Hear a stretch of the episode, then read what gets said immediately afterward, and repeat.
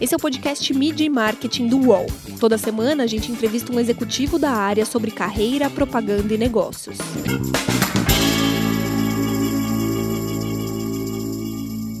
Como funciona a comunicação de uma organização como Médicos Sem Fronteiras? Como são feitas as campanhas e os planos de mídia para pedir doação? E em tempos de fake news, qual a importância da reputação de uma ONG? Meu nome é Renato Pesotti e essa semana a gente recebe a Fernanda Salerno, que é gerente de captação e relacionamento do Médicos Sem Fronteiras. Tudo bem, Fernanda? Oi, Renato, tudo bem? É um prazer estar aqui com você, ter esse espaço para falar um pouco mais de MSF. O Médicos Sem Fronteiras foi criado no começo dos anos 70, né, por médicos e jornalistas. Conta essa história para gente. Então, mais exatamente, é, a organização ela foi criada em 1971, quando uma equipe de médicos e jornalistas voltou da, da, da guerra de Biafra, é, que hoje é a atual Nigéria. Né? Voltaram para a França e aí ficaram muito frustrados porque não tinham, tinham a capacidade muito limitada de promover esse, esse trabalho humanitário, que realmente atendesse às necessidades de, de urgência das pessoas. E aí eles entenderam que para fazer essas ações, é, que essas ações realmente fossem efetivas né, no terreno, era necessário agir com muita independência e autonomia e falar dessas crises que estavam esquecidas e dar visibilidade a essas pessoas que sofriam em locais que negligenciados e desconhecidos, né, pela maior parte da, da população. E por isso percebeu-se a necessidade de, de comunicar com, com muita força, né? E por isso isso está no Gênesis já de MSF. E aí, com o passar do tempo, o MSF foi ficando cada vez mais robusto, entendendo a importância de outros profissionais para realizar as atividades, né? Que não fossem só médicos e, e jornalistas. E aí hoje a gente conta com uma equipe muito grande, a gente tem médicos, enfermeiros, é, profissionais é, de saúde mental, logísticos, que é, é, é muito forte né, em MSF, porque para a gente estar tá distribuindo aí medicamentos, vacinas por todo mundo, a gente até brinca que, que MSF é uma organização de logística. E aí a gente costuma dizer também que a gente necessita de todos os tipos de profissionais, né? Até engenheiro, arquitetos em construções de, de hospitais, tem uma variedade é, de, de profissionais que trabalham com a gente, né? E são presentes em mais de 70 países com projetos regulares. E como que funciona a, a, a, organização da equipe aqui no Brasil?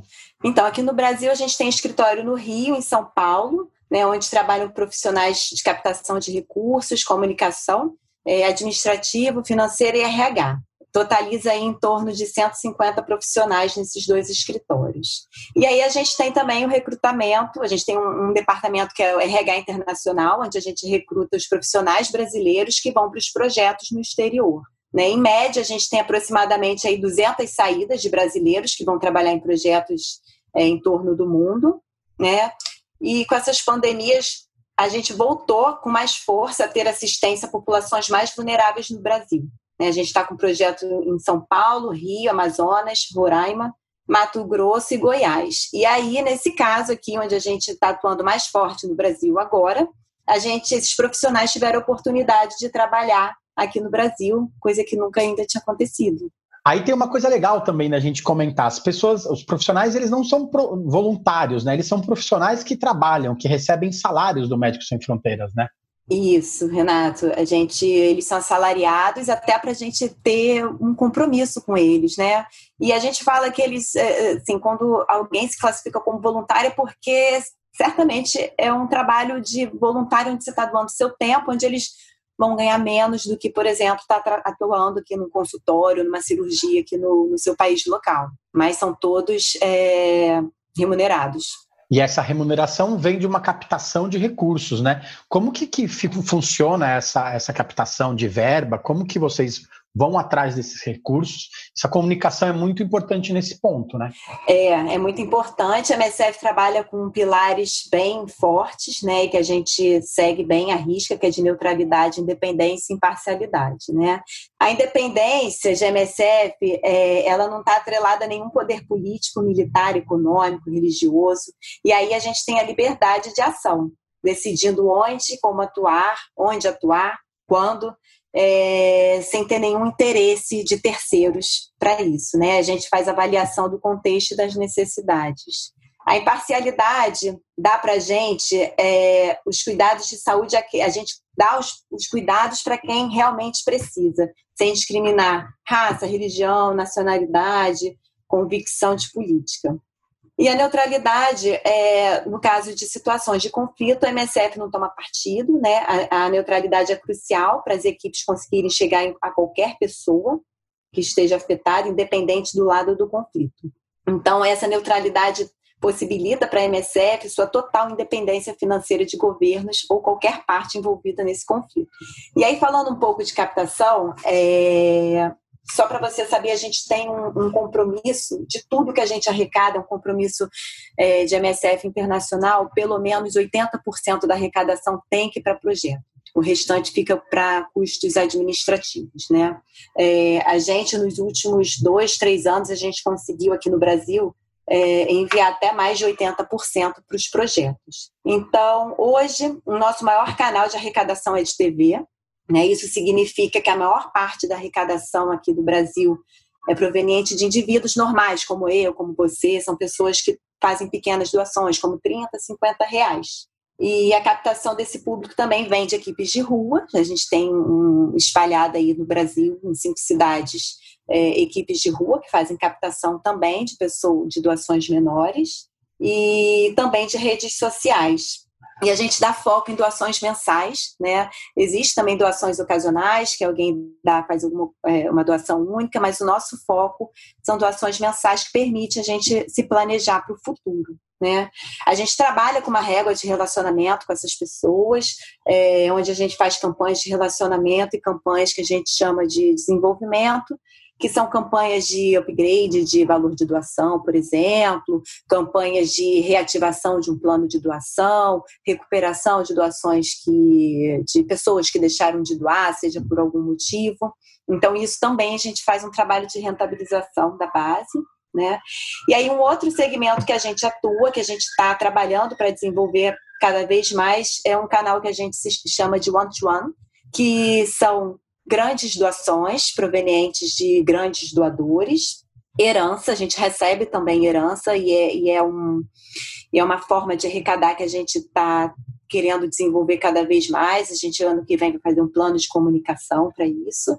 E doações por empresas, onde a gente faz parcerias, existem contrapartidas, né? Essa, essa, essas empresas ganham um selo de apoiador. Quantas empresas se tornaram parceiras durante a pandemia? Esse número cresceu? Aumentou, aumentou significativamente, né? Como eu já tinha falado, já era um, um, uma frente que a gente queria desenvolver e assim, a gente percebe que as pessoas querem consumir de empresas que de alguma forma têm alguma responsabilidade social, né? E, e aí a gente fechou umas parcerias muito bacanas. É, a gente tem opções de marketing relacionado à causa, employee giving, match giving, é, sempre com contrapartidas, né, onde seja um, um negócio bacana tanto para a MSF quanto para a empresa parceira. E, e, esse ano a gente fechou algumas parcerias bem interessantes com a AME Digital, com a PicPay, Isoforme, Adidas, Simpla, e a gente ainda tem alguns contratos que a gente está em fase de finalização, que é com a Hora, uma investidora, com a L'Oréal, a Oracle, e a IAA, que é uma plataforma de cursos online é, na área de saúde. A gente no marketing fala muito sobre CRM, né? Para vocês, essa ferramenta é, é, fundamental, é primordial, né? As empresas sofrem muito com, com, com a ferramenta de CRM, de trazer o cliente de volta. Para vocês, na verdade, isso é fundamental, né? É fundamental. A gente, inclusive, está fazendo, tá passando por um processo de mudança de CRM. Né? A gente está tá migrando para o Salesforce e a gente acredita e tem é, muita confiança que isso vai, vai melhorar bastante o nosso trabalho. Hoje a gente trabalha com CRM antigo, então muitos processos operacionais, as campanhas que a gente faz, as segmentações, e a gente acredita que esse novo CRM vai melhorar bastante a nossa vida, vai dar mais inteligência nessas ações que a gente vem fazendo. Apesar da crise que, que o país vem passando, vocês tiveram um incremento no número de doadores, né? Como funcionou esse ano especificamente com a pandemia? O pessoal com menos dinheiro, mas doando mais, né? O contrário. Exatamente, sim. Eu acho que foi um conjunto, né, o, o Renato. Primeiro que a MSF rapidamente criou um fundo global, a MSF Internacional, criou um fundo global para arrecadar diretamente para a Covid. Isso significa que o dinheiro é carimbado. Então, tudo que eu pedir para esse fundo, eu tenho que usar para é, em resposta à Covid no mundo inteiro. E o nosso foco tem sido em atendimento à população mais vulnerável, aqueles com dificuldade de acesso de saúde, pessoas com, em situação de ruas, migrantes e indígenas também. E aí, do ponto de vista né, de captação, além desse fundo global, aqui no Brasil, a gente imediatamente botou um filme de TV na rua, onde é o canal onde a gente mais é, capta recursos, mostrando as nossas atividades aqui no Brasil, nosso trabalho em resposta à, à Covid. Então, assim, esse conjunto de fatores de MSF ser uma organização médico-humanitária atuando no Brasil, é, a sensibilização do, da população brasileira que já é, um, é, já é uma população que, que responde bem às nossas campanhas, né? E aí, quando a gente se vê diante de uma pandemia sem precedentes e, e sem muita visibilidade da economia do futuro, ainda assim é, a gente teve uma melhora. A gente cresceu muito o número de, de, doadores, muito mais do que a gente vinha planejado, mesmo com dificuldades, né? Assim, correio, a gente tinha uma mala direta que, que ia sair e o correio paralisou, a gente teve que paralisar essa mala. As equipes de rua para proteção deles, a gente, que é a equipe de face to face, a gente tirou da rua na primeira semana, né, naquela semana de 16 de março. Então, mesmo diante de todas essas dificuldades, a gente conseguiu é, ter um incremento significativo na base. Isso aí também se deu por conta né, do isolamento, é, o aumento das audiências fez a população ficar mais em casa, e aí, por consequência, o nosso maior canal de, de arrecadação, que é a TV, onde a gente tem um investimento forte, é, cresceu bastante. Né? A gente teve, inclusive, até que, que fazer um reforço no call center para dar, dar conta de atender tantas ligações. Nesse momento de fragmentação da mídia, como que vocês têm atuado em relação a isso? É, no, num primeiro momento, menos gente assistia televisão, depois todo mundo vai assistir televisão. Como que fica o digital no meio dessa, dessa confusão toda? É, é, a gente, como todas as empresas, né, a gente potencializou as ações digitais, assim, a gente mandava e-mail para o doador, às vezes, né, para e-mail de arrecadação, uma vez por mês. A gente estava mandando dois a cada, dois a cada semana. Então, e com umas taxas de resposta nunca, nunca visto antes. Né? Realmente, é, a arrecadação por esse canal se intensificou bastante. E um outro canal que foi muito importante para a gente, Renato, foi de empresas. É, a gente mesmo focando em desenvolver essas parcerias, muitas empresas procuraram a gente para fazer doações, para fazer parcerias de marketing relacionado à causa. E também outras portas novas se abriram para a gente, que foi aproveitar a oportunidade de fazer lives, que a gente também nunca tinha feito antes. O digital foi bem utilizado nessa época, né? Em relação à TV, né? As campanhas que vão para a mídia, é uma agência específica que faz tudo? Como que é essa negociação com os canais também?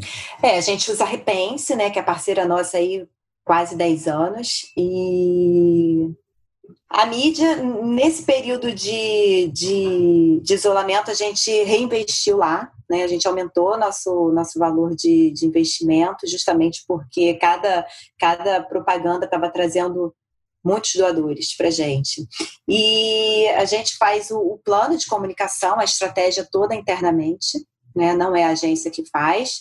Só para você ter uma ideia, a gente faz. Ano passado a gente fez 86 versões de plano de mídia. Né? A gente funciona como marketing direto. Então, assim, a gente coloca uma inserção, vê que não funciona. Então, a gente não tem muito tempo para perder fazendo o teste. A gente já vai, vai em busca de, de canais, novos, nova programação de que dê retorno positivo para a gente. A gente trabalha com ROI, né, que é o retorno sobre investimento que é a nossa bússola. E, e a Repense faz toda essa ponte aí entre os canais. Né? A gente hoje trabalha muito mais com os canais Discovery e com os canais da Globosat. É, é, muito interessante isso, né? Porque vocês têm aquele, aquele o Royal vivo, né? Não tem jeito. O pessoal assiste o comercial na hora e decide doar na hora, e o saque de vocês toca o telefone na hora, né? Na hora. É, em torno de. A primeira vez que aparece o número do nosso 0800 é, eu acho que no 22 segundo, 5, 10 segundos depois daquilo ali, o call center começa a pipocar, a chover as ligações lá. É de imediato. E no dia seguinte a gente já sabe o resultado disso aí. Então, assim, a gente consegue ter uma resposta muito rápida. Né? Se a gente colocou é, alguma inserção em algum programa, no dia, que a gente, no dia seguinte a gente consegue ver o resultado positivo ou negativo. E se for negativo, a gente já tira imediatamente do ar. Mídia e marketing volta já. Prepare-se eu, Otaviano Costa e o UOL trouxemos um programa de tele... Não, não, peraí, melhor. Um laboratório de entretenimento. O Otalab no UOL. Sim, um programa ao vivo com participação de famosos, anônimos, colunistas do UOL e muito conteúdo do Brasil e do mundo. Essa mistura de elementos será ao vivo, na home e em todas as redes do UOL. Anote aí para não esquecer, viu? A nossa experiência será toda quinta ao vivo. Vem comigo, Otalab no UOL.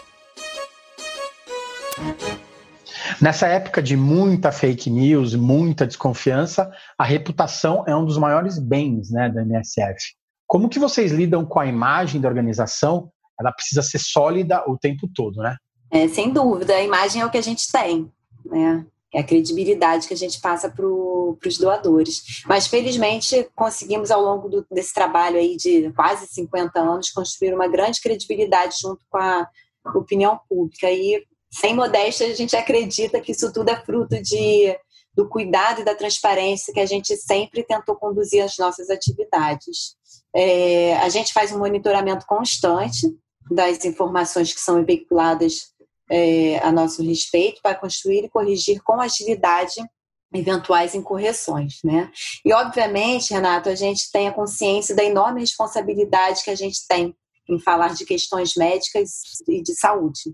Então, a gente sempre está nos certificando de que a gente está veiculando as melhores informações possíveis para determinado tema. A gente, no site de MSF, é, ele é atualizado quase todo dia com as informações dos projetos e tudo, é, informações que vêm do próprio MSF. A gente tem é, pessoas de comunicação dentro dos projetos que, que trazem notícia para a gente, que é a forma que a gente veicula e divide né, com os nossos doadores. O Médicos Sem Fronteiras também tem uma atuação bem forte em rede social, né? No Instagram, por exemplo, vocês têm mais de 360 mil seguidores. Como que é essa atuação nas redes? Como que é o gerenciamento desse trabalho? Hoje, Renata, a gente tem uma equipe interna que produz o conteúdo em colaboração com os escritórios de... todos os escritórios de MSF, né, pelo mundo. Uma estratégia que a gente adotou recentemente, de alguns meses para cá, é, foi a, a criação da unidade digital, Antes a gente tinha esses profissionais tanto em captação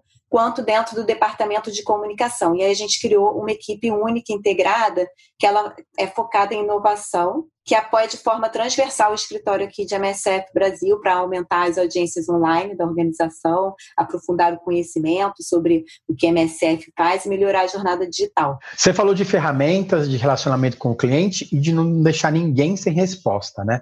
Antes de ir para o MSF, você trabalhou durante 15 anos em empresas da iniciativa privada. O que, a organização, o que, que o MSF hoje pode ensinar para as empresas? Funciona, tem estratégia, tem planejamento, é, tem meta, como qualquer empresa. Mas o que me chamou muita atenção quando fui trabalhar em MSF, e olha, já passei por segmentos de energia, de telecomunicação, de comunicação, mas o que me chamou muita atenção foi a organização que a empresa tem, é, planejamento, uso consciente adequado do dinheiro é, principalmente, né? Eu acho que isso está muito no sangue, principalmente por é, ser dinheiro do doador, a gente não pode desperdiçar, então o ROI realmente é a nossa bússola, e o respeito com o doador.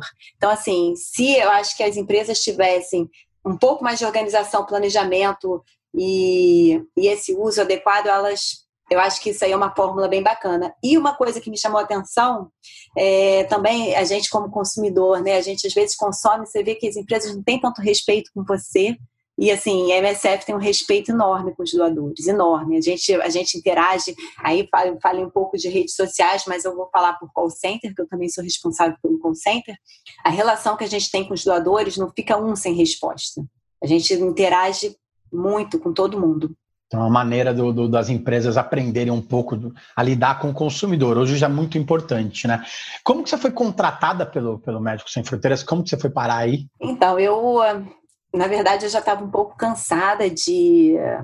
Assim, eu queria trabalhar por uma causa legal. Eu fiquei um ano sabático, né? E aí, nesse ano, eu fiquei bem pensativa no que, que eu gostaria de, de voltar a fazer. E para mim, voltar a trabalhar teria que ser por uma causa bem legal né, uma causa importante, uma causa nobre. E aí, quando eu vi a, a, a, vaga no site, onde a gente é o canal que a gente divulga nossas vagas, é um dos canais, né? É, eu me inscrevi e aí acabei passando, fiz uma prova técnica, prova de inglês, prova entrevista com líderes da área, com líderes de, de, do RH. E aí tive a feliz notícia de ter passado. E foi assim, eu costumo dizer que, que o processo do, de, de MSF foi um dos processos mais bacanas que eu já fiz, porque foi um processo muito pautado é, não só no, na sua experiência. Obviamente, eles perguntam, né? Fui perguntada sobre experiências, mas muito em relação a desafios, o que, que eu faria em algumas situações. Não foi um processo muito fácil, não. O que, que te inspira hoje então, trabalhar por uma causa, né? complementando até o que você me perguntou é, anteriormente, e, e, trabalhar por uma causa, pensar em estratégias e novos formatos para melhorar a arrecadação, para poder levar ajuda às pessoas que mais precisam, às pessoas mais vulneráveis, isso é, é muito gratificante, né? Eu não estou trabalhando para gerar lucro para ninguém. E trabalhar num lugar que, que, que, que tem essa transparência, né? Onde, onde eu é, que é um dos princípios de captação de recursos em MSF, me motiva e me inspira ainda mais, porque além de eu fazer o pedido para os doadores, eu reporto para eles tudo que a MSF fez com o dinheiro deles, né? A quantidade de vacinas dadas, as quantidades de cirurgias, a gente tem essa prestação de contas, né? Que a gente envia todo ano é, do que a MSF fez com o valor arrecadado. Inclusive, é, esse fundo Covid que a gente pediu, abriu especificamente, pediu doações específicas, a gente vai reportar também é uma prévia do que a gente já tem feito com, com, esse valor arrecadado para esse fundo. Então, essa transparência te motiva ainda mais, porque você pede e você mostra o que foi feito. Muitas agências usam as ONGs para fazer grandes cases, para ganhar prêmio. De um lado, as ONGs elas ganham visibilidade, mas de outro elas parecem ser usadas, né? Isso é mais positivo ou é negativo para as, organizações? Como que você vê isso de fora e nesse tempo todo que você está aí no MSR? É, isso acontece, né, Renato? E eu já vi isso acontecer. Eu já fui, já aconteceu de, de falarem comigo, pessoas de agência, informalmente, tipo, e aí, vamos fazer um filme novo. É, mais especificamente, dentro de MSF, isso nunca aconteceu. Né? A gente teve experiências bem positivas. Isso que você fala, na verdade, assim, é, todos ganham. Né? A agência dá visibilidade para a organização. Mas é, a gente acredita que, que essa construção também é quatro mãos. É, se a agência realmente ela segue os objetivos da, da, que a organização prioriza, os resultados acabam sendo positivos para os dois lados. Eu queria que você citasse uma campanha que você gostaria de ter participado pode ser ou não do terceiro setor, mas que você olha e fala assim, nossa, isso, essa ideia foi genial. Tá, eu vou, vou falar então sobre a campanha do Hold On, que é um filme nosso, que eu acho que, que ele é um case, né?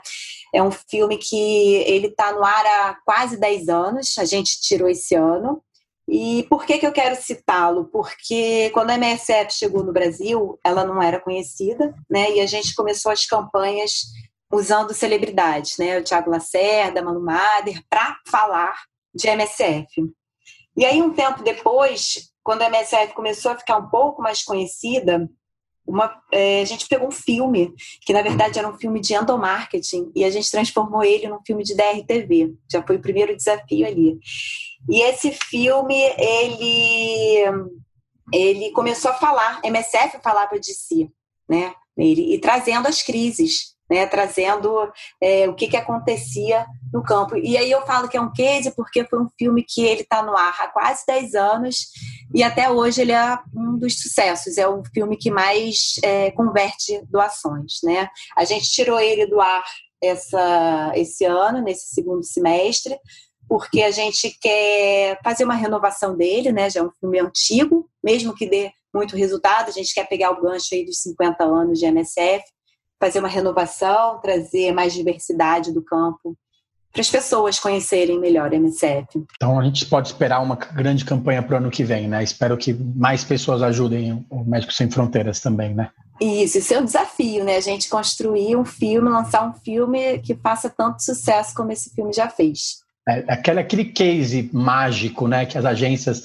é aquela bala de prata que as agências buscam o tempo todo, né, que as agências, os anunciantes, eles querem descobrir, né, vocês descobriram uma, uma ferramenta mágica, um filme mágico, né? É, eu acho que com ele veio uma fórmula de, de como captar, de como sensibilizar as pessoas, né, porque ali a gente mostra a necessidade, a atuação de MSF, né, e o resultado da ação de MSF. Legal, boa sorte ano que vem, nos 50 anos da, da organização. Obrigada, Renato, pela oportunidade de falar melhor e apresentar a MSF para o seu público. Muitas lições né, de uma organização tem muito tempo. Obrigado, gente. Semana que vem tem mais. Os podcasts do UOL estão disponíveis em todas as plataformas. Você pode ver uma lista com esses programas em wall.com.br/podcasts. Midi Marketing tem reportagem e entrevista de Renato Pesotti, edição de áudio de João Pedro Pinheiro, produção de Laura Capanema e coordenação de Juliana Carpanês.